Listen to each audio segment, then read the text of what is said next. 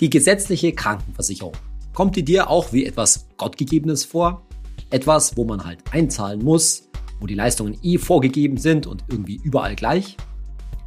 Aber wenn du mal überlegst, dass du als Angestellter wahrscheinlich jeden Monat mehrere hundert Euro in deine Krankenkasse einzahlst, zum Beispiel bei 3000 Euro brutto und ca. 8% eigenen Beitrag sind schon 240 Euro Beitrag jeden Monat, dann ist das wahrscheinlich eine der teuersten Versicherungen, die du hast, auch wenn du nicht auskannst aber vielleicht lohnt sich angesichts dieses Betrags schon mal darüber nachzudenken, ob man nicht sowohl an den Leistungen als auch am Beitrag zumindest ein bisschen was schrauben kann. Kann man nicht ein bisschen was rausholen? Darum geht es in der heutigen Folge von meinem Podcast Geld ganz einfach. Ich bin Saidi von Finanztipp. Wir bei Finanztipp sind der Meinung, Finanzen kannst du selbst. Und wir zeigen dir wie. Lass uns erstmal ganz allgemein über die gesetzliche Krankenversicherung und über das System der Krankenkassen reden und dann auch, wann ein Wechsel zum Beispiel der Krankenkasse Sinn machen kann. Über die Alternative zur gesetzlichen Krankenversicherung, nämlich die private Krankenversicherung, also die Alternative für zum Beispiel Selbstständige, Beamte, besser verdienende Angestellte, über die sprechen wir in einer gesonderten Podcast-Folge noch. Also die gesetzliche Krankenversicherung ist natürlich ein Solidarsystem, wie alle Sozialversicherungen. Das heißt natürlich, du zahlst jetzt beispielsweise als Angestellter einen Beitrag ein und im gleichen Moment wird zumindest der größte Teil dieses Geldes für jemanden, der gerade in Behandlung ist, wieder ausgegeben. Und grundsätzlich, jetzt rede ich mal vor allen Dingen von Angestellten, ist es ja auch so, dass du dir den Beitrag zur gesetzlichen Krankenversicherung mit deinem Arbeitgeber teilst. Der allgemeine Beitragssatz beträgt dieses Jahr 2021 14,6 Prozent vom Bruttoeinkommen. Davon 7,3 Prozent werden dir vom Gehalt abgezogen. 7,3 Prozent zahlt dein Arbeitgeber als sogenannte Lohnnebenkosten dazu. Und dann kommt obendrauf noch der sogenannte Zusatzbeitrag je Krankenkasse, denn das ist jetzt der Beitrag, der sich je Krankenkasse unterscheidet. Der beträgt 2021 durchschnittlich 1,3 Prozent. Und auch da ist wieder die Hälfte wird dir vom Gehalt abgezogen, die andere Hälfte zahlt dein Arbeitgeber obendrauf. Übrigens bei beiden, da deutet sich schon an, dass es zum Jahreswechsel wahrscheinlich einige Änderungen geben wird, denn unter anderem durch Corona unterliegen die Krankenkassen einer ziemlich hohen finanziellen Belastung. Und wird mal sehen, ob die Beiträge nicht eventuell ziemlich anziehen. Muss man mal gucken, was da passiert. Dieses Jahr haben schon einige Krankenkassen ihren Zusatzbeitrag erhöht. Was da alles passiert und äh, was wir dann empfehlen können, dazu mache ich dir natürlich noch eine eigene Podcast-Folge. Es gibt ja eine ganze Menge gesetzlicher Krankenkassen und deren Leistungen sind zum allergrößten Teil gleich. Ja, zu über 90 Prozent unterscheiden sich die Kassen von ihren Leistungen her nicht. Insbesondere zum Beispiel dann, wenn es wirklich kritisch wird, das heißt im Krankenhaus, wenn du ins Krankenhaus musst, da ist es relativ egal, bei welcher gesetzlichen Krankenkasse du bist. Aber es gibt schon Unterschiede zwischen den Kassen. Zwar zum einen beim Zusatzbeitrag, den ich gerade schon erwähnt habe. Also unterschiedliche Kassen kosten tatsächlich unterschiedlich viel. Und auch bei den freiwilligen Zusatzleistungen. Schon mal ein paar Beispiele. Das heißt, wie viel eine Kasse zum Beispiel zur professionellen Zahnreinigung dazu zahlt, was du an Reiseimpfungen von ihr bezahlt bekommst oder auch bei alternativer Medizin, zum Beispiel Homöopathie oder Osteopathie. Das sind so Beispiele. Da sind durchaus Unterschiede bei den Kassen da. Bleiben wir erstmal bei dem Thema Zusatzbeitrag und wie du durch den Wechsel der Krankenkasse eventuell dir Beitrag, Zusatzbeitrag eben sparen kannst. Zuerst mal ein Wort, was gibt es überhaupt für Krankenkassen? Im Wesentlichen gibt es drei Arten von Krankenkassen. Es gibt bundesweit geöffnete Krankenkassen, also die großen Kassen wie zum Beispiel die Technikerkrankenkasse, die Barmer Ersatzkasse und so weiter, die wirklich für jedermann im Gesamtdeutschland zugänglich sind, wo jeder hinwechseln kann. Dann gibt es regionale Krankenkassen, die unterscheiden sich je Bundesland. Das heißt, in Bayern zum Beispiel kannst du, hast du eine andere Auswahl an Krankenkassen als zum Beispiel in Nordrhein-Westfalen. Der bekannteste Fall ist natürlich die AOK. Da gibt es die AOK Bayern und die AOK Baden-Württemberg und so weiter, die für das jeweilige Bundesland zuständig sind. Und dann gibt es noch ein paar ganz wenige ja, betriebliche Krankenkassen, in die nur Mitarbeiter einer bestimmten Firma wechseln können. So, und jetzt unterscheiden sich diese Krankenkassen eben vom Zusatzbeitrag. Die günstigsten Krankenkassen, die liegen so bei einem Zusatzbeitrag von 0,3, 0,4 Prozent. Da liegt dann der Gesamtbeitrag von gerade mal knapp unter 15 Prozent. Und die teuersten Krankenkassen, die liegen derzeit noch 2021 bei einem Beitragszusatzbeitrag von über 2 Prozent, macht dann insgesamt einen Gesamtbeitrag von über 17 Prozent. Jetzt fragst du dich, das hast du vielleicht sogar schon mal gehört, was heißt denn das eigentlich für dich? Ich mache mal zwei einfache Beispiele. Wenn du ein relativ niedriges Einkommen hast und von einer einigermaßen teuren Krankenkasse zu einer relativ günstigen Krankenkasse wechselst, dann kannst du dir deinen Anteil als Arbeitnehmer ungefähr gute 80 Euro im Jahr sparen. Das ist mal so eine Größenordnung. Wenn du ziemlich viel verdienst, also Größenordnung 5000 brutto im Monat und mehr.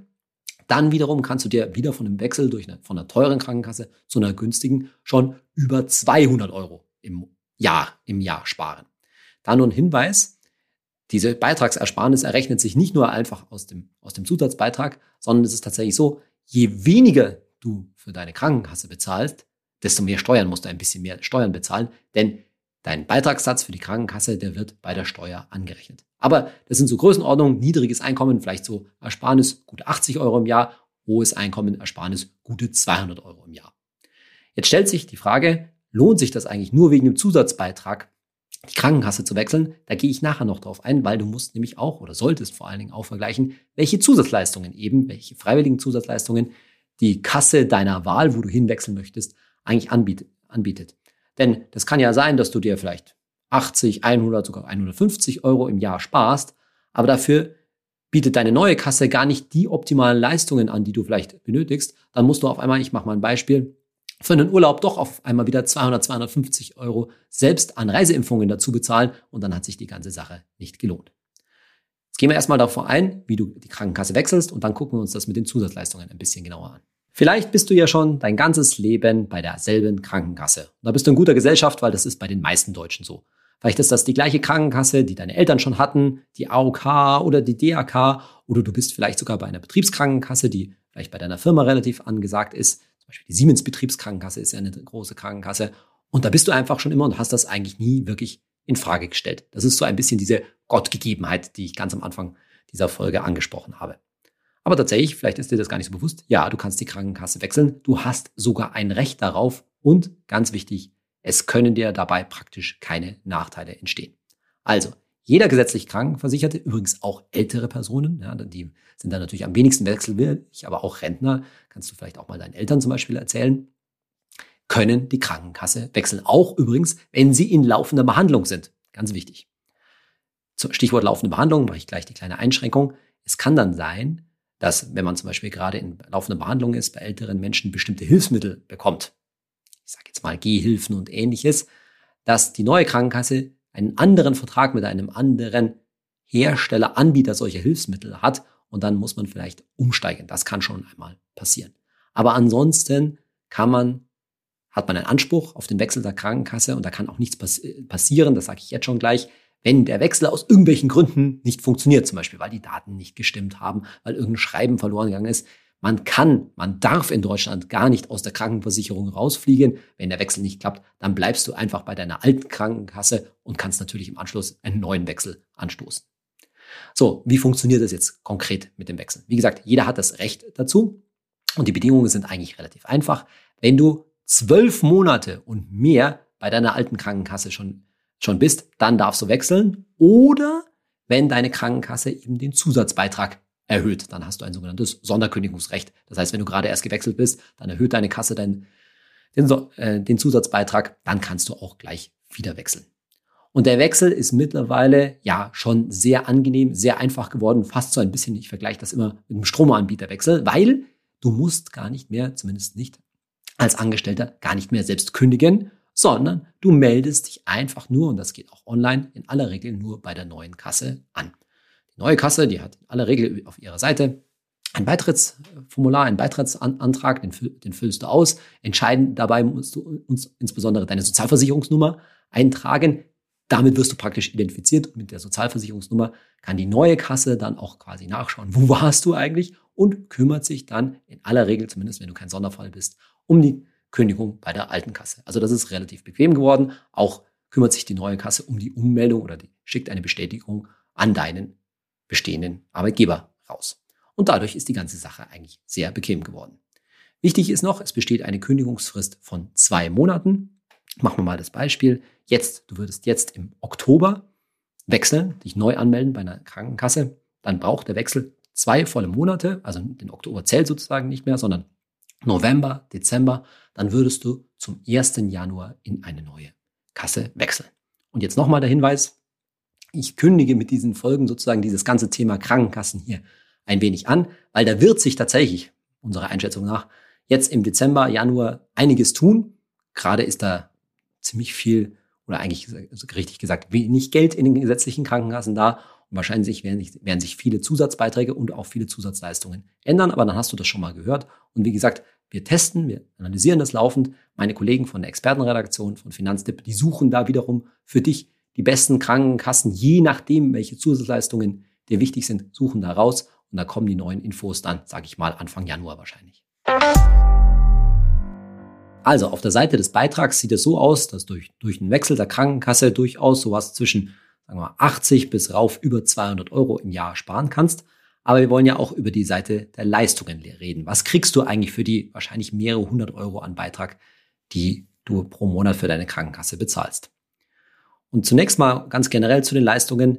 Mach dir klar, dass wir in Deutschland nach wie vor ein sehr gutes Gesundheitssystem haben. Ich würde sogar sagen, eines der besten der Welt. Vielleicht nicht das Beste, aber sicherlich ein sehr gutes. Und das beruht eben auch auf diesem Solidarsystem der gesetzlichen Krankenversicherung, dass man eigentlich sagen kann, dass sehr viele Leistungen, gerade eben auch im internationalen Vergleich, und da muss man nicht Entwicklungsländer nehmen, sondern durchaus auch Industrieländer, dass diese Leistungen noch in der gesetzlichen Krankenversicherung eingeschlossen sind.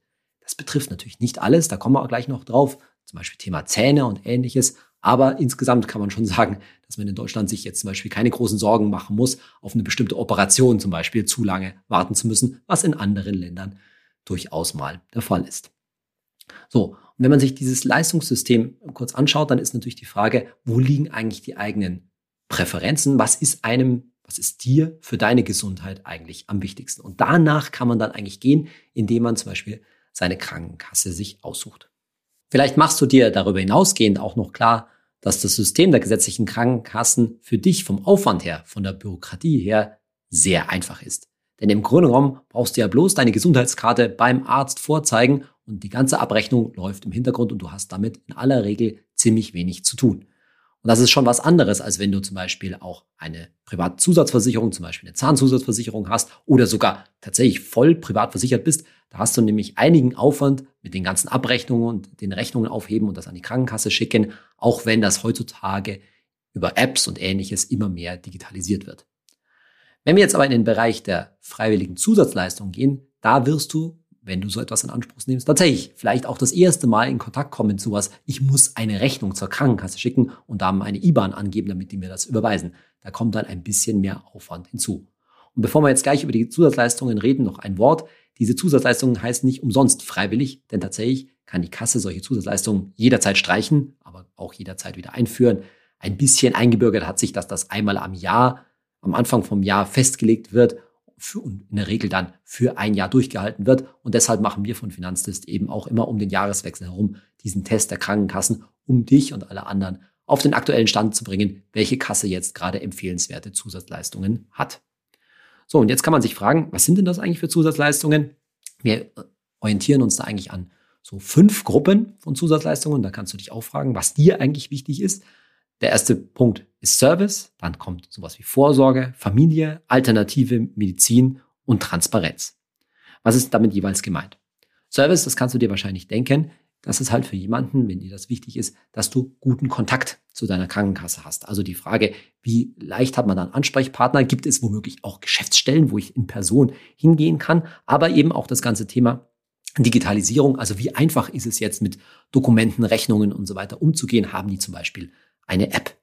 Dann auch Thema Telefonberatung, ist ja auch für viele Leute wichtig, sich da medizinisch beraten zu lassen. Das ist übrigens eine gute Anlaufstelle, das denkt man immer gar nicht, dass man, man denkt immer automatisch, dass man bei allen medizinischen Fragen immer zum Arzt gehen muss, der wahrscheinlich in vielen Fällen auch telefonisch nicht so leicht erreichbar sind.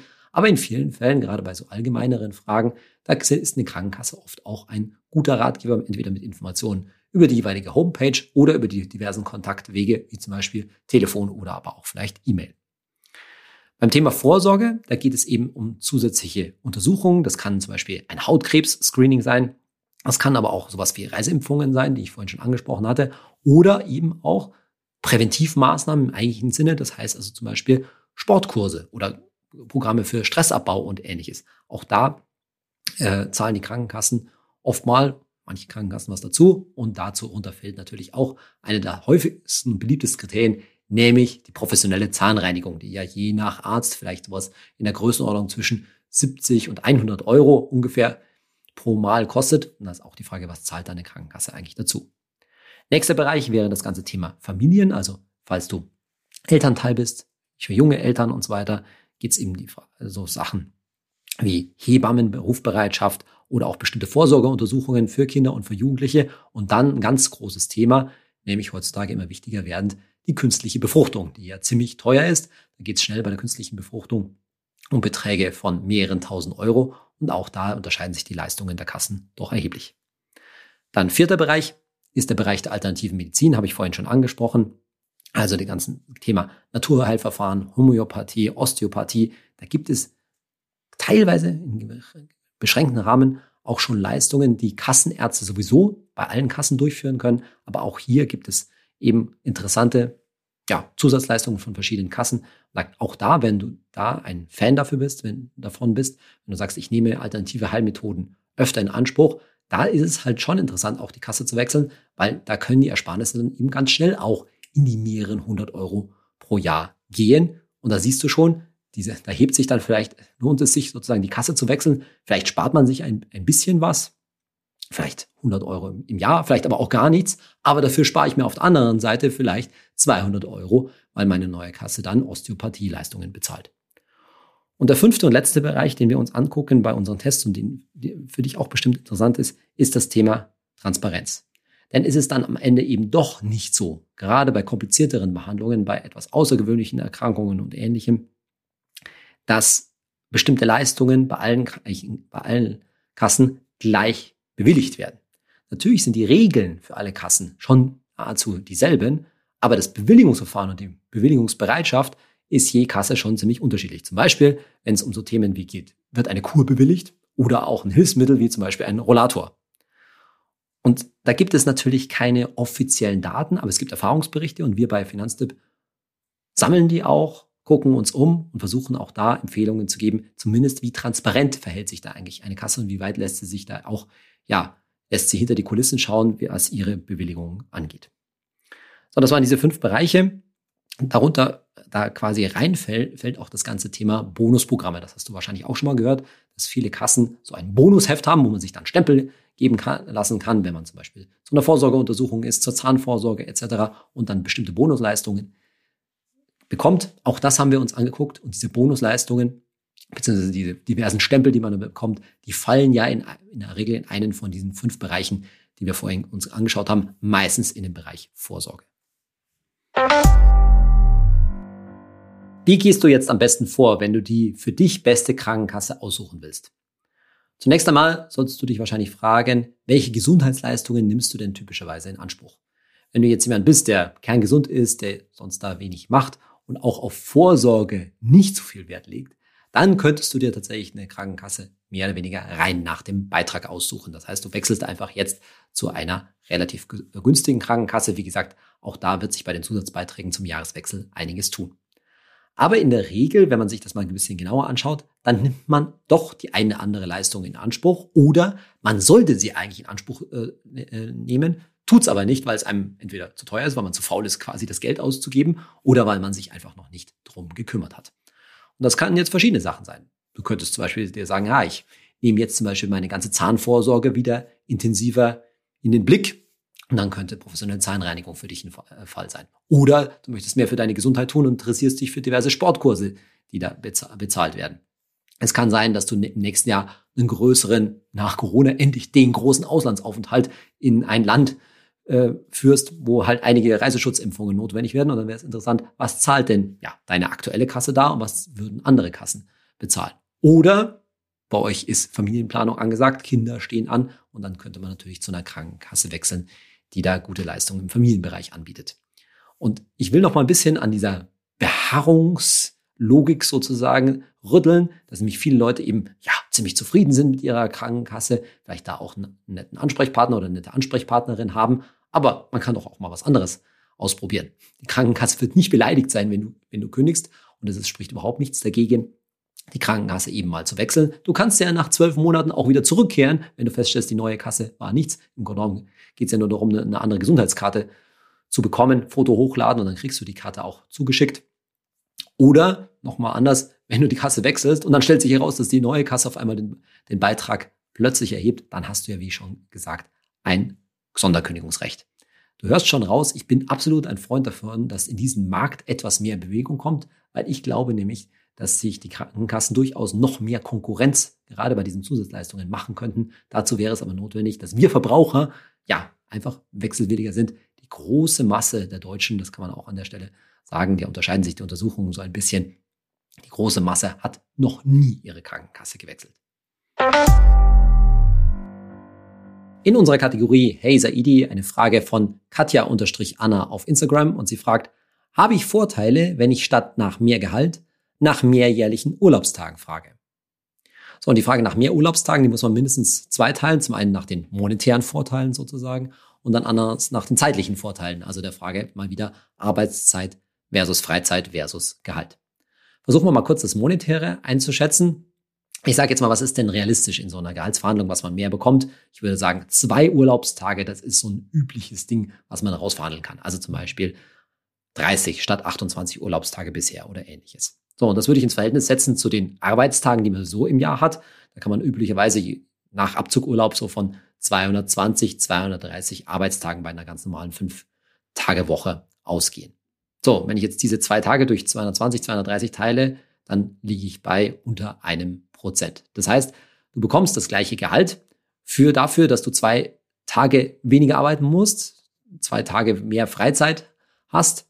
Und damit verteilt sich dein Gehalt sozusagen auf weniger Arbeitstage. Würde ich sagen, kommt einer Gehaltserhöhung um ganz Größenordnung weniger als ein Prozent gleich. Und damit haben wir monetär natürlich schon mal eine ziemlich deutliche Aussage, denn wahrscheinlich würdest du in der Gehaltsverhandlung mehr als ein Prozent, in aller Regel zumindest mehr als ein Prozent Gehaltserhöhung fordern. Zwei, vielleicht fünf Prozent, das wäre schon relativ relativ forsch.